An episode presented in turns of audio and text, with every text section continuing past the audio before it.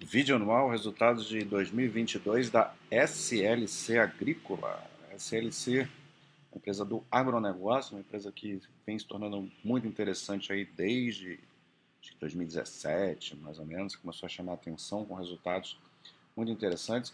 É, as empresas agrícolas elas não, não, tinham assim um destaque no passado, apesar de a gente sempre saber que o Brasil é um país com um potencial de agronegócio muito grande, né? Mas é, uma coisa é isso, outra coisa é você ser rentável enquanto empresa. O que acontece é que essas, muito, tem outras empresas se destacando hoje em dia também no setor. É, é um ciclo, os ciclos são de uma terra se tornar rentável é muito longo, né? Então, a SLC passou um período lá atrás, assim, comprando muita terra, ainda a terra ainda muito, é, vamos dizer, virgem, né? Assim, ou não, ou não, uma situação excelente para para cultivo, uma produção. Então essa terra foi sendo, foi sendo trabalhada e ficando melhorada, né, a sua, a sua fertilidade, a sua produtividade ao longo dos anos. A empresa foi mudando também a sua forma de negócio, que antes era de compra de terras, e depois passou a, a priorizar um modelo asset light, fazendo arrendamentos, né? Ela vendia, podia vender as terras para um terceiro e, e, e trabalhar naquela terra, né? Tendo um modelo mais enxuto de, de custos menores sem muito imobilizado, para poder ter é, capital para investir no seu negócio. A agricultura também se modernizou muito, né? muitas tecnologias que chegaram fazendo com que é, você consiga diminuir muita, muita despesa, controle de praga, o, até os próprios produtos né? É, para controlar é, pestes e, e, e inseticidas, né, fertilizantes, tudo isso foi melhorando e as empresas conseguem hoje ser muito mais é, produtivas, mais eficientes. E a SLC é uma empresa que tem demonstrado isso de uma forma muito interessante. É, e a gente vê isso nos resultados. Ela trabalha especialmente, principalmente com três culturas: a soja, o algodão e o milho. Tem ali também agora, recentemente, ela começou a fazer uma produção de sementes é, vindo da soja e do e de, de outras culturas, que ela consegue agregar, né? ela utiliza a mesma estrutura daquele produto e, e, faz essa produção de semente em cima. Então, isso gera um ganho, um ganho a mais. Tem uma parte ali também de rebanho e tal, que muitas vezes é até para trabalhar a própria terra, mas acaba é, gerando algum, algum dinheiro também. Então, mais ou menos assim, bem rapidamente o panorama da empresa, né? Tem muitos outros detalhes que acho que no vídeo vai talvez fique muito longo. Aí é, tem muito material. Essa empresa, você vai no site da DRI, tem material a peça para estudar, para se entender o negócio. Também vão ter as, outras, tem as análises escritas que eu faço e tal. Você pode ver outros detalhes. Aqui a ideia é mais ver o ano, como é que foi de 2022, e no final eu mostro um panorama um pouco mais de longo prazo, como é que a empresa tem se comportado nos últimos 10 anos e, e etc. É... Então aqui pelos números, essa apresentação é até bem simples, não tem tanto detalhe, o release tem muito detalhe, mas vamos aqui de apresentação, a ideia aqui é ser mais simples mesmo. Então a gente começa com uma receita líquida que é, em 2022 foi de 7, 7 milhões, né? É, é, 7 bilhões e 373 milhões aqui. É, e você vê um crescimento bem forte, né, de 48,6%, e aqui ele mostra 2021 combinado, porque é, a partir de, é, de 2022 a empresa consolidou aí a Terra Santa, que era uma outra empresa, né, ela foi, foi adquirida, foi comprada. Inclusive a Terra Santa é uma empresa que não dava bons resultados, e aí muita gente até ficou em dúvida se esse negócio ia ser bom, né? Mas assim, a questão, o problema da Terra Santa não era o negócio dela, as terras dela eram excelentes. O problema era a gestão do, do capital do negócio, era uma empresa que é, operava com muita dívida, né, muito alavancada e tal. Então a gestão financeira da empresa não era boa, mas o negócio da empresa, né, o ativo ali, a, a, produção, a capacidade de produção da empresa era muito boa. Então foi uma excelente compra. É, muitas sinergias com porque são regiões próximas a, a regiões que a SLC já detém terras ou arrenda terras. Então, isso gerou uma capacidade, aí, um aumento de produtividade, né, de área plantada muito grande, isso repercutiu também no resultado.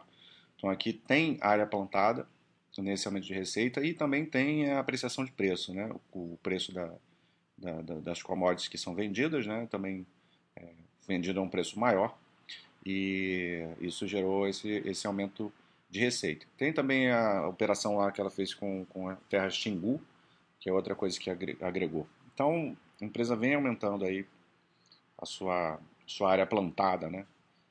ao, longo, ao longo do tempo, não necessariamente comprando terra, às vezes é só arrendando uma terra. E ela vai fazendo um balanço desse negócio, às vezes vende uma terrinha. Não é muita característica da SLC, como é da Brasil Agro, né? Como tem como característica do seu negócio é, vender as terras depois que elas apreciam o valor. A SLC faz isso bem pontu pontualmente.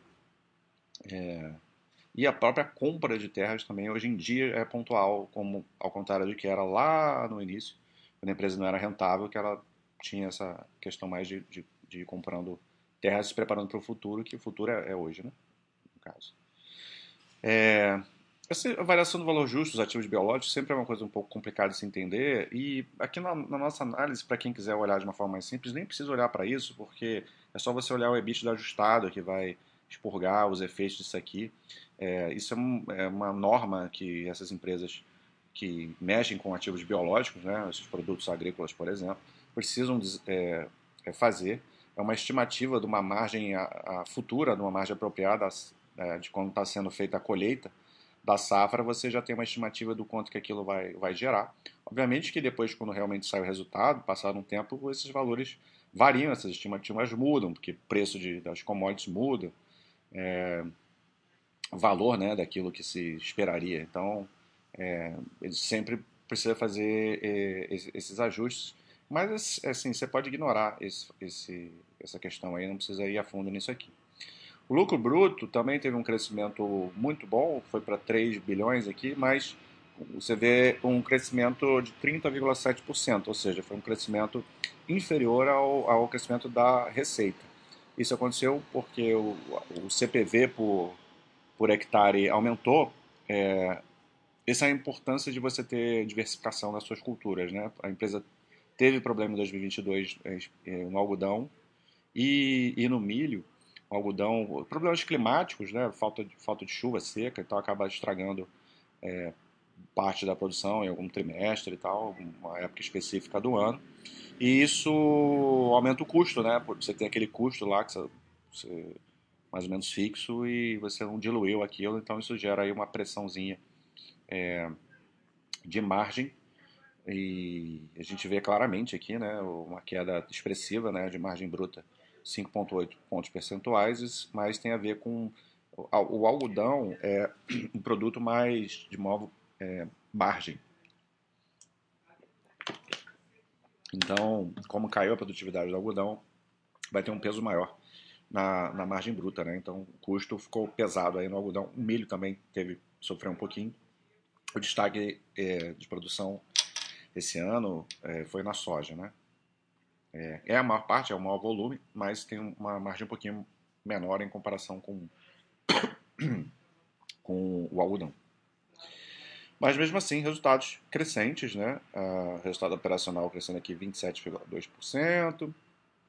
E pular aqui o lucro líquido por enquanto, vamos aqui ao EBITDA ajustado, que é o, é o é, seria a métrica mais interessante para a gente olhar para entender o operacional mais puro da empresa, é o EBITDA ajustado, que leva em consideração a operação agrícola e venda de terras quando elas ocorrem, né? Então a gente teve um aumento, se vê, de 62%. Ou seja, a gente tem uma alavancagem operacional aqui e aí sim ganhando bastante margem EBITDA ajustada, né? Então, 3,4 pontos percentuais, 41,3%. Então, inverteu um, um, a dinâmica que estava vindo ali do resultado bruto. Isso significa que a empresa conseguiu mitigar o alto, alta nos custos dos produtos vendidos com queda nas despesas é, gerais, administrativas, né, as despesas operacionais, que é onde ela tem mais controle. Né? Ela tem muito mais controle aqui do que no CPV. O problema do CPV foi uma coisa climática, ela não tem como evitar isso. Né? São, faz parte do risco do negócio de operação agrícola. É, problemas climáticos que podem afetar a produção, assim como o preço da, da commodity ou do, dos insumos que ela compra. Né?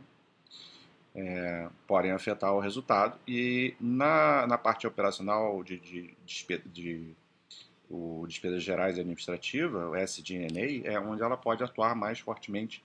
E é o que ela fez e acabou conseguindo essa alavancagem. Né? O lucro líquido subiu 25,3%, aqui não tem o ajuste, né? então por isso ele é, ele é menor, mesmo assim subindo baixo, é, forte. É... Então o resultado, assim, os números são, são excelentes. Né? É, mesmo com problemas pontuais, a empresa conseguiu mitigar e ter um resultado muito bom em todas as linhas, praticamente, só a margem bruta que sofreu o, o, de uma forma mais forte, né? Estrutura de capital. A gente vê aqui, é... a gente pode pular aqui para a dívida líquida ajustada. A gente vê que ficou mais ou menos no, no zero a zero, né? Teve um aumento é, significativo de, de, da dívida bruta aqui, em, em um bilhão, mas é, o caixa da empresa também aumentou é, mais ou menos na mesma proporção, né? A empresa está gerando bastante caixa e ela conseguiu manter uma dívida líquida é, ajustada no mesmo nível do ano anterior e como aumentou muito o EBITDA, a alavancagem cai. Ela tinha uma alavancagem moderada, né, 1.4, costumava operar com uma alavancagem moderada nos últimos anos e empresa que tem um alto índice de investimento e a alavancagem caiu aí para níveis bem baixos, né? Então a estrutura de capital da empresa está bem, bem sossegado, bem tranquilo. É... E aqui a geração de caixa, a gente vê a geração de caixa nos últimos anos, né? É um pouquinho mais tímida ali, 17. Foi exatamente aqui onde eu falei é o ponto de virada da empresa. A empresa começa a apresentar resultados interessantes e gerar caixa de uma forma mais interessante, ainda é, num nível menor aqui. Em 2020 ela, ela dobra, 21 aqui tem um, um um, um problema aí de capital de giro, não me lembro mais o que, que foi que aconteceu aqui, se foi, provavelmente deve estar relacionado aos investimentos aí da compra da, da Terra Santa, mas eu sinceramente não lembro, eu teria que olhar o resultado anterior, mas é, a gente sempre olha no escopo de longo prazo e em 2022 tem essa resposta, né? Geração de caixa absurda aí de, de, de bilhão, né? É, então, a capacidade de geração de caixa aumentou enormemente.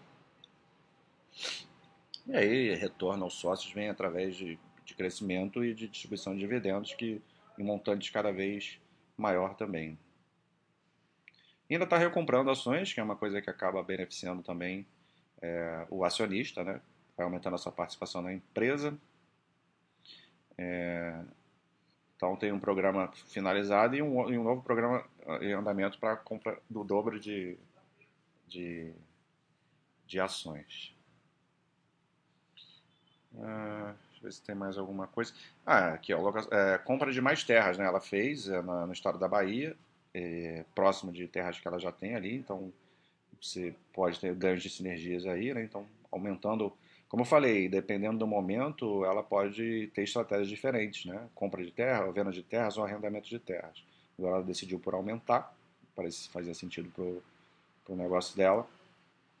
É, o valor da transação é de 470 bilhões e, e a empresa está bem capitalizada para fazer essas, esses, esses movimentos, né? Eu acho que não tem mais nada, vamos ver aqui é que ela detalha um pouco mais, né? É... Mas não tem nada assim mais. Aqui a parte de semente que eu falei, né?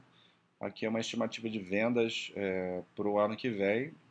A gente vê, ela começou a, ela tinha primeiro essa parte de semente de soja e a partir de 21 começou a, a trabalhar uma nova frente aí, utilizando já os, o arcabouço todo é, de, de algodão que ela tem para fazer semente de algodão também. Então, agrega isso resultados e ela vem aumentando né, essa produção de sementes, tanto em soja quanto em, em algodão. E em 2023, já aqui uma estimativa de aumento nas duas culturas, que vai agregar para o, o, o resultado da empresa, certamente.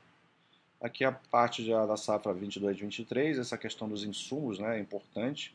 Você fazer, ela costuma fazer isso ela compra é, insumos com antecedência, né, é, aproveitando é, é preços em movimentos específicos é, para mitigar possíveis é, aumentos de preço aí que podem afetar o custo dos produtos vendidos. E aqui ela mostra o status de plantio e colheita, né, uma empresa obviamente é, sazonal, né? Cada colheita tem a sua própria dinâmica, a sua época do ano. A gente agora é, tá, viveu, isso aqui é a data base de 8 de março, né? Então, quando sai o resultado, né, já já está aqui quase terminando o primeiro trimestre de 23, mas a gente está revisitando os resultados do ano passado. Mas na ocasião da divulgação do resultado, em 8 de março, e ela tinha 100% do algodão plantado, diminuíram um pouquinho aí a, a, a área, né, os hectares plantados, em relação à safra anterior. É, a soja está em fase de, de colheita, né? 71% de toda a soja colhida, com uma, já com um aumento em relação à produção do, da safra anterior. E o milho também está em fase de plantio, 89% plantado é, com um grande aumento aí da, da segunda safra. Né? Ainda tem isso, ela consegue. É, aqui o Brasil tem essa característica, né? as condições climáticas favoráveis, terras favoráveis, você consegue, em algumas culturas, ter, ter duas safras né, no ano, que vai também aumentar a sua, a sua operação, seu, os seus ganhos. Eu tinha falado aqui dos insumos, mas aqui aparece mais detalhado, né? O que, que ela comprou aí para e aqui já é a safra 23, 24, né? lá, na, lá na frente. Né? É, já tem 41% do nitrogênio, 50% do cloreto de potássio e 68% dos fosfatados é, comprados. Então, ela vai fazendo essa negociação de acordo com, com os preços. Né? E eu acho que é isso. Obrigado. É, é isso. É, resultados excelentes. Vamos ver aqui, ó, eu falei que a partir de 2017 ela dá uma guinada, né? A gente vê de 2016 para trás, a, gente, a receita tinha um comportamento assim de, de estagnação e tal, e aumentando, né? Assim, a cada três anos e tal. Mas a partir de 2017 ela, isso ganha um vulto, né? E começa a ter aumentos assim muito expressivos a, a cada ano, saltos nos últimos três anos absurdos, né? Então a empresa ganhou um outro patamar. Né? Aqui no, em termos de EBITDA vai seguir mais ou menos essa dinâmica, a gente vê resultados assim estacionados, né, ali desde 2011, é 11 aqui, é 10, né, resultados oscilando entre 200 e 300 milhões, é, e até que a partir de 2017 começa a ter um salto, né, teve uma quedinha ali, aqui não é ajustado, então é, terei que olhar. Provavelmente, EBITDA ajustado, a gente vai ver um crescimento é, mais interessante ainda. Mas, de qualquer maneira, a gente vai vendo EBITDAs é, ganhando cada vez mais força e agora aí chegando aí sem, sem os ajustes a 2,6 bi. É, a empresa também, foi, no longo prazo, aumentou seu patamar de margem, né? Que eu falei, o resultado aqui não está ajustado. Se a gente for olhar a margem de EBITDA ajustada, teve ganho aqui de, de EBITDA é, nesse último ano também. E o lucro líquido também no longo prazo, a partir de 2017. É, no longo prazo não dá para se dizer, né? Que eu falei, é uma empresa de, de, que deu a virada dela em 2017. A partir dali, também aumentando muito essa capacidade de lucro, nem se compara com, com o que era antes. E tem empresas assim, assim, a gente sempre gosta de olhar histórico de bastante longo prazo, né? Para considerar uma empresa boa, mas a gente tem que entender que tem empresas que têm momentos de virada mesmo e, e e é interessante a gente olhar para isso também, né? Não é porque a empresa passou a ser uh, forte desde 2017, apenas, eu digo apenas porque a gente gosta de olhar, às vezes, de, de, intervalos maiores de 10 anos, mas não é isso por conta disso que a empresa deixa de ser interessante para ser sócio, né? Claro que lá no início você tinha uma amostragem menor, um ano, dois anos, resultados bons, com, com todo um passado nebuloso, você tem que ter calma. Mas já tem bastante consistência aqui e números cada vez mais crescentes. E dá para ver, você estuda a empresa, você vê que a, que a empresa é, tá num outro momento, um outro esquema, né? um negócio que, que deu um, modificou mesmo e, e, e hoje é bastante interessante. Ah, então, é, até aqui a estrutura de capital, a gente vê que ela muda a partir de 2017 também. Né? Ela passa a ter uma estrutura de capital equilibrada e saudável. A partir dali, a alavancagem está até cada vez diminuindo mais, porque a, a capacidade de geração de caixa de, da empresa vai aumentando muito. Né?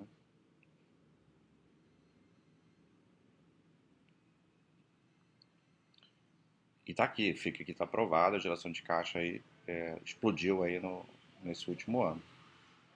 É, então a empresa está em outro patamar, né? Fazendo depois que fez a compra da Terra Santa, então foi bastante já gerando bastante resultado e claramente a gente vê uma mudança de padrão aqui na empresa, né? É, que até 2016 era uma empresa que não era interessante, obviamente, né? E a partir de 2017 é só alegria. Então, é, não dá para negar aí que nos últimos cinco anos a empresa é, excelentes resultados e até mesmo aqui se a gente olhar aqui ah, intervalos maiores né de, de, de 15 anos para trás é, a empresa já claro que isso tem reflexo mais por conta dos anos mais recentes mas é, retornos muito interessantes para o sócio então é isso SLC Agrícola mais uma empresa é, que passou a ser é, muito interessante e, resultados excelentes nos últimos aí 5, 6 anos. E vamos continuar acompanhando, é, até porque é muito bom quando a gente vê empresas de setores diferentes assim vingando, né, e, dando essa possibilidade aí para a gente estudar.